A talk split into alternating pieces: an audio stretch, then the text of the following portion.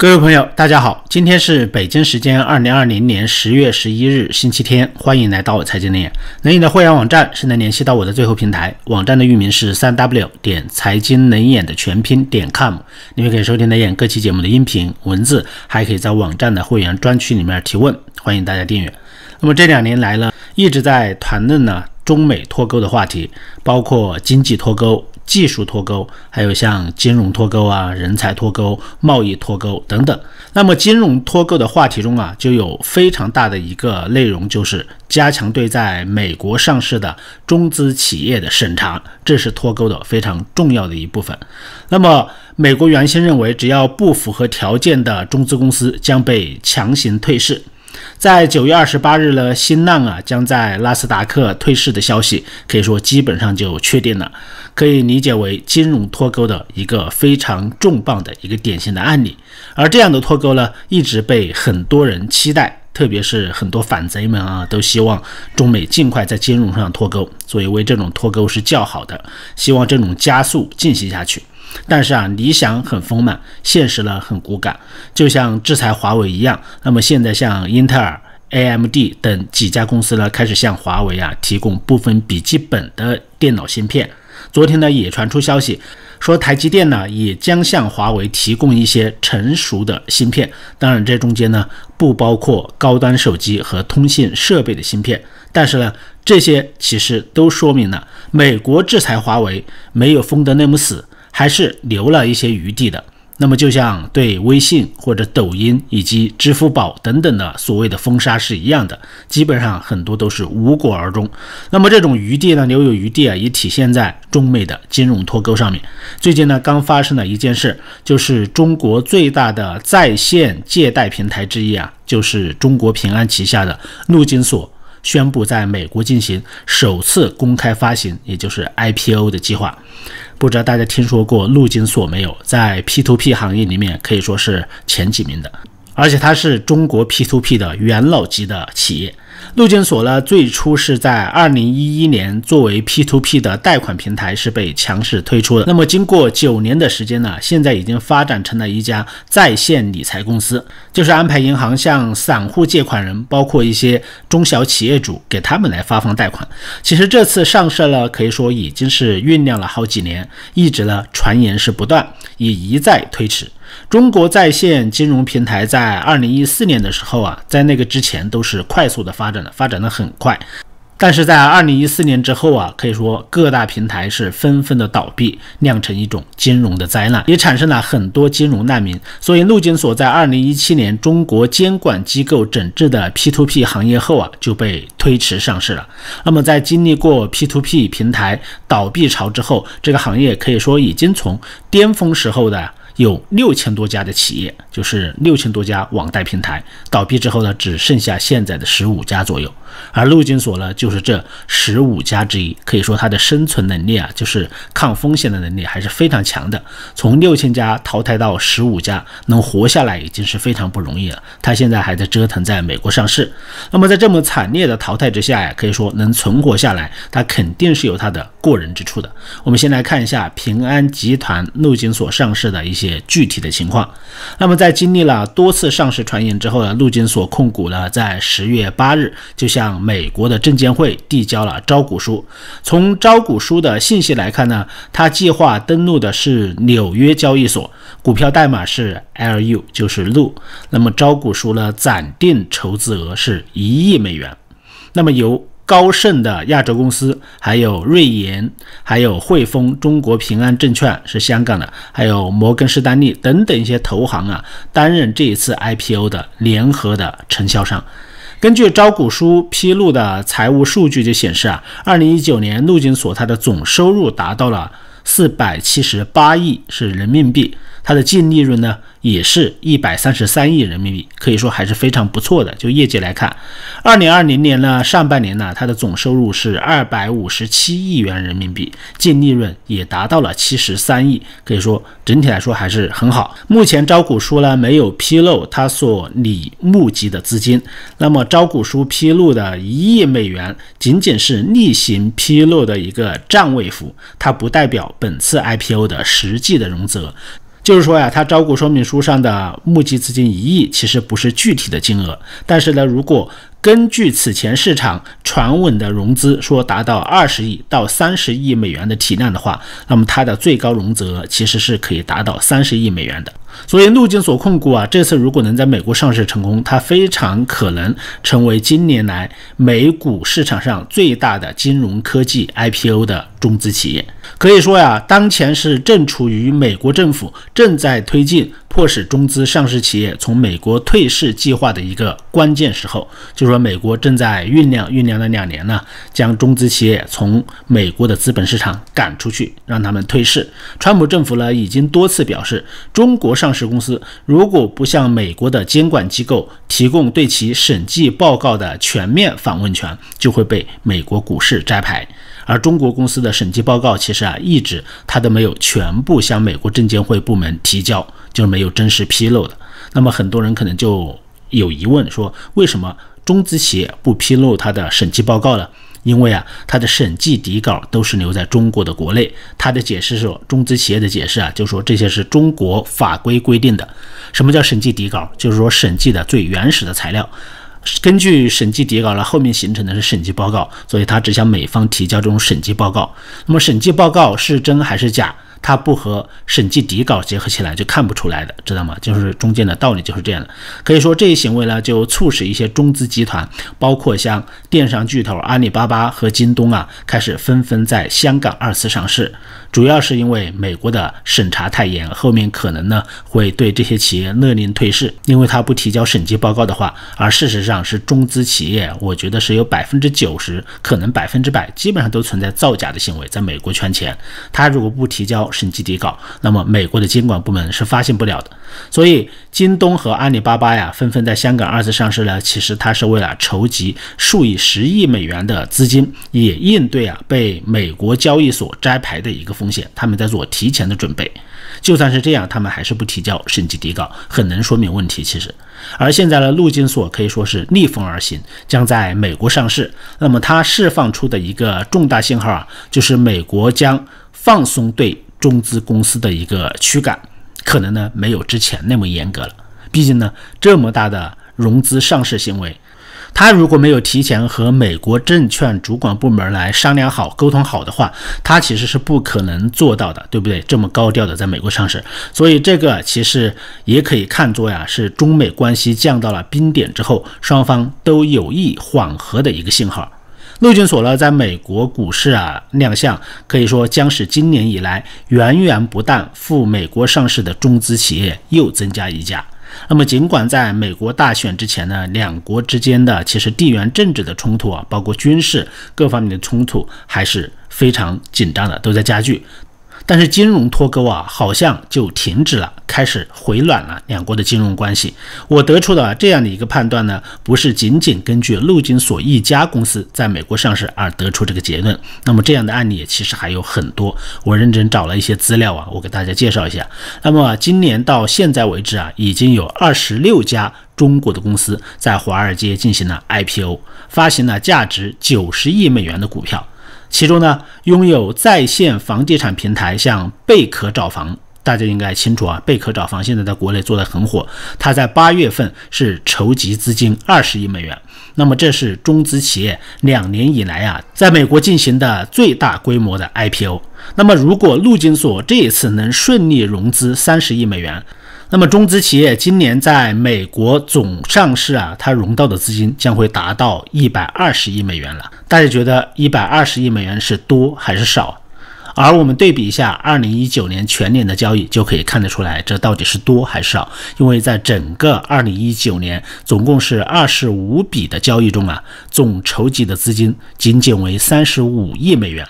就是去年中资企业全年才募集了资金三十五亿，但是今年呢还没过完，还有三个月，基本上就筹集了资金近一百二十亿。可以看出啊，去年中美的金融脱钩比今年是激烈的多。那么今年勒令退市，可以说都是雷声大雨点小，上市的中资企业啊远远多于退市的中资企业。退市的其实是非常少的。所以这次陆金所上市啊，至少说明了两点：第一个就是美国对中资公司赴美上市的管制开始放松了，为中资公司。开闸放水了，因为中美关系冷战到现在，可以说两方的压力其实都很大。最近呢，中国释放了一些示弱的信号。而美国呢，在封杀中国一系列科技巨头的公司上，可以说也都是没有封死，都是留有余地的。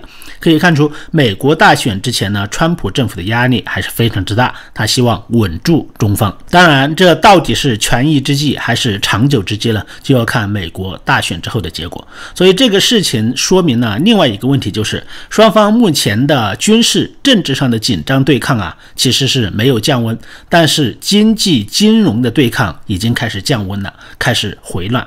比如说，今年美国在南海军演，美国派高官两次访问台湾，还有呢，向美国构建了美日印澳反共联盟，就是亚洲的北约，以及在香港、新疆问题上的冲突，可以说基本上还是唇枪舌剑，脚步是没有停下来。但是同时，在经贸上啊，两国的关系已经是开始回暖。今年呢，中资企业在美国上市可以说是前赴后继啊，融资将达到去年的四倍，这是第一个方面。刚才我说了，另外呢，最新的数据就显示，美国八月份贸易逆差强劲飙升到十四年来的最高。进口呢再度的大幅度的攀升，美国商务部啊周二就公布，美国贸易逆差同比扩大了百分之五点九，达到了六百七十一亿美元，是二零零六年八月以来最大值。可以说这几年来贸易战基本上是白打了啊。当然，八月份美国对中国的贸易逆差呢是减少了十九亿美元，但是整体来说呢，这个逆差还是没有下降，就整体的还没有下降，只是八月份的有所下降。那么可以说对中国的贸易战呢，我觉得是基本失败了的。这也是为什么现在川普啊很少提贸易战的一个主要原因。刚才说到中国政府的妥协啊，其实很重要的一个妥协呢，就是中国政府在人民币的汇率上。在短短几个月的时间，人民币对美元是大幅度的升值了，升值了五千点。其实啊，这就是中国政府在示弱，在给川普送礼。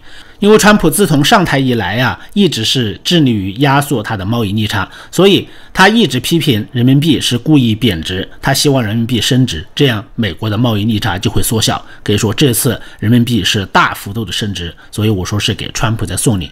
那么这可能也是为什么人民币升值非常快的八月份呢？中国对美国的顺差收窄的一个主要原因。毕竟人民币呢大幅度升值，可以说是有损中国的贸易出口的。在当前全球需求比较疲软，中国的外贸企业出口困难的情况下，那么人民币这样大幅度的升值，可以说它无异于是自杀自损。但是啊，美国的压力啊，它也必须平衡，对不对？美国是不希望人民币贬值的，那么升值呢，美国是乐见其成。同时啊，人民币升值，它也可以制造啊经济复苏的一个假象，就说中国经济啊非常强势，在复苏，人民币都在升值了，给世界留下这样一个印象，来留住外资。可以说这样几重考虑下来，所以有了人民币大幅度的升值，其实它是一个综合权衡、人为操控的结果。但是呢，因为这样的升值可以说对中国的外贸损害太大，所以昨天呢，中国央行啊出台了一项紧急的措施，来阻止人民币继续升值。十月十日，央行发布的消息就称呢，自二零二零年十月十二日起，将远期受汇业务的外汇风险准备金从百分之二十呢下调到零。那么，中国央行。不追求人民币的升值，就发了这样一条新闻。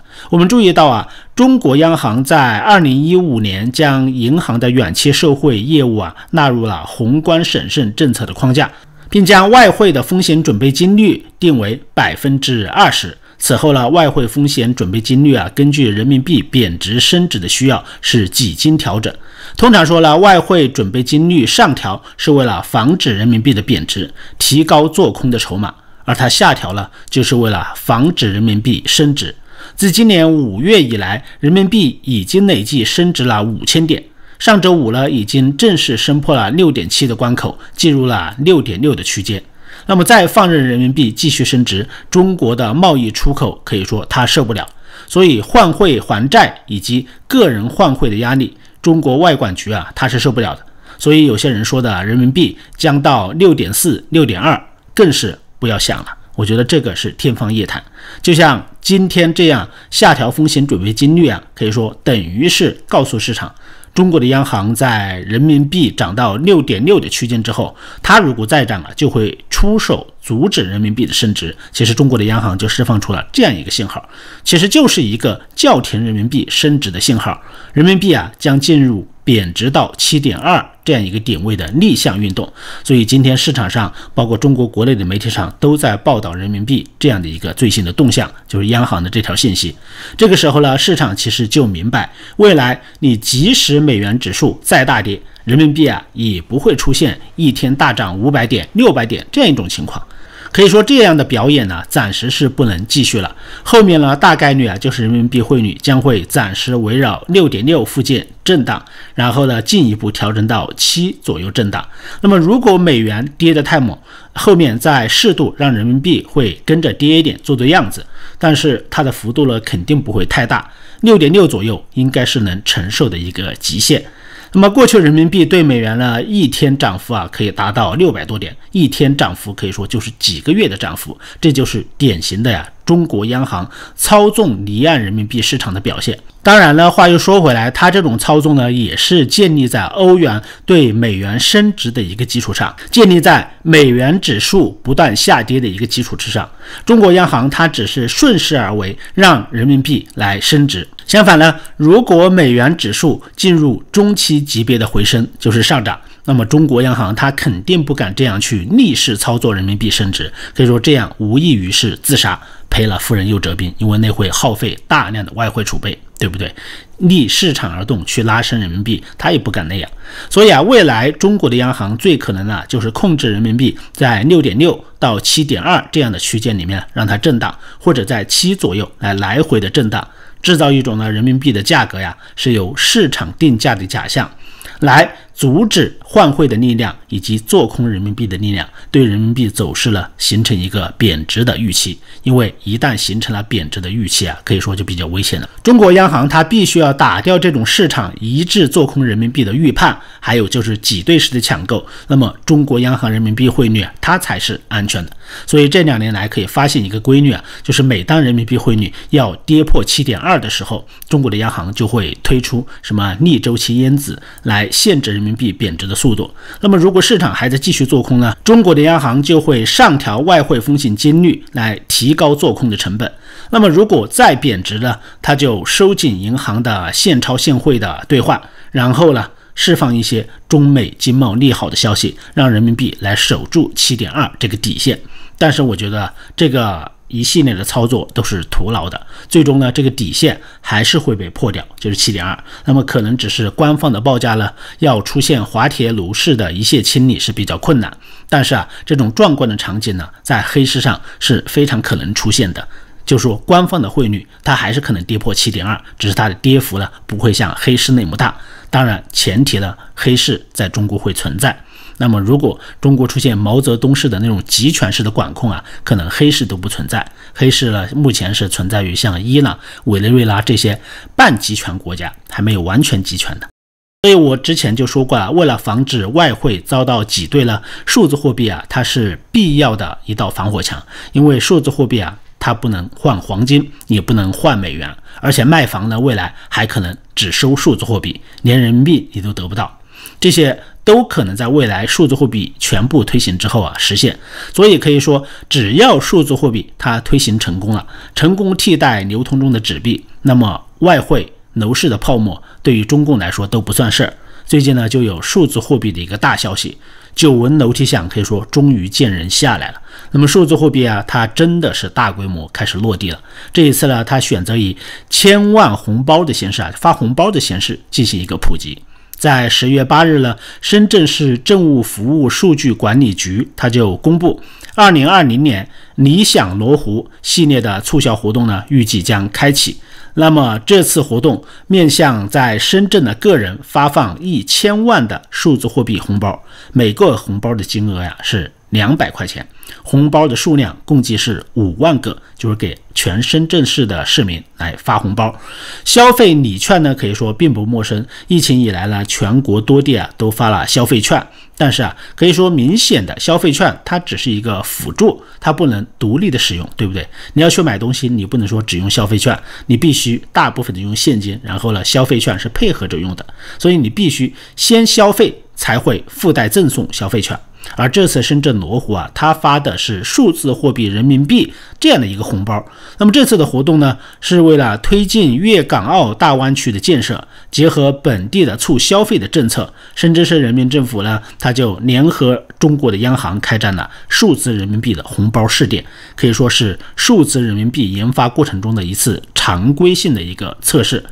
这次试点呢是由深圳市罗湖区来出钱，那么所有住在深圳的个人使用中国大陆手机号和第二代居民身份证都可以参与预约登记，然后呢通过抽签的方式将两百元的资金以数字人民币红包的方式。发放到五万个在深圳的个人数字人民币钱包。这次活动可以说通过摇号抽签的形式来发放。抽签报名呢，它的通道啊，自二零二零年十月九日零点就正式开启了。在深圳市的个人呢，可以通过活动申请来抽签。抽签后呢，根据中签的短信来引导你来下载数字人民币的 APP，开通个人数字钱包之后呢，你就可以领取这个红包。那么这个红包是可于十月十二日十八点到十月十八日二十四点，在罗湖区的辖内已经完成了数字人民币系统改造的三千三百八十九家商户，在这些商户里面进行无门槛的消。消费就是你抽到的红包，可以在三千多家商户里面消费，包括你像非常有名的像罗湖的万象城、乐凯撒、天虹百货、木业百货等等一些商家。那么具体的商家名单呢，可以在里面查询。可以看出啊，这次目前这个数字货币它的零售的终端呢，在深圳其实基本上已经建成了。就是说，在深圳的这么多商家里面，你都是可以用数字货币的。现在只等数字货币可以在顾客的手机上安装成功，那么数字货币可以在深圳就全部铺开了，就是万事俱备，只欠东风。可以说这些数字红包啊，它是真金白银，是可以直接单独来买东西的。这对于平时发几个鸡蛋呢都要通宵排队的大陆民众来说，当然大家是趋之若鹜的。那么，等数字货币钱包如果在应用商店正式推出之后，那么政府再搞一轮正式的红包雨，估计啊，之前无人问津的数字货币钱包，可能呢一夜之间就会在深圳市民的手机里面安装起来，普及率啊当然是非常不错的。只是啊，你适应了这样的水温就好，那么青蛙迟早都会煮熟，所以大家也不用担心数字货币推广不开。大家其实没有这种觉悟，老百姓是没这种认识的。只要给他一点小恩小惠，我觉得大家都会纷纷的安装。那么不要说两百块钱的红包，就算是二十块钱的红包，我觉得大家都会去登记。深圳常住人口呢一千三百多万人，我觉得在他们的身上安装这个数字钱包是没有问题的。然后呢，把这个经验在全国的各大城市去推广，那么这些大中小城市的数字货币啊就会全部都普及开来。中国政府呢，他还在强调啊，中国是全球首个推行数字货币的大国，让世界各国羡慕。我看很多官方媒体都在做这样的报道。那么数字货币推出之后呢，人民币将成为国际货币，增加和美元抗衡的筹码，都是这样一种论调在宣传。可以说，这明显就是一种忽悠。那么之前我多次已经说过，人民币自身的信用啊是非常不够的。那么现在他还在借美元的信用，可以说，难道你换成数字货币之后，你的人民币就有信用了吗？就可以和美元抗衡了吗？这明显是不符合逻辑的，对不对？只要你动脑筋思考一下，就他这种说法就站不住脚。那么只是到时候啊，数字货币如果推广开来，就不用担心人民币贬值的压力了。毕竟数字货币呢，它是无法兑换美元的，也不用担心黄金被掏空，因为数字货币啊，它不能兑换黄金。也不用担心呢，楼市的资金出来，大家卖了房子的钱去冲击汇市，因为呢，你卖房的钱可以说都换不到美元，你都拿的是数字货币。相反呢，倒是人民币的印钞可以说会越来越方便，一键式的印钞，而且监控民众的消费，监控民众的隐私啊，将会越来越方便。而且数字货币啊，未来还可以充当粮票、布票、邮票等等的这些功能，也是越来越方便了。那么有了数字货币啊，我想应该它也不用再让中资企业到美国去上市圈钱了吧，圈美元。毕竟呢，按照官方的说法，你数字人民币不是可以替代美元吗？对不对？用数字人民币啊，就更爱国了，也不用美元了。好，今天的节目就到这里，请大家随手关注我的频道，谢谢大家收听，再见。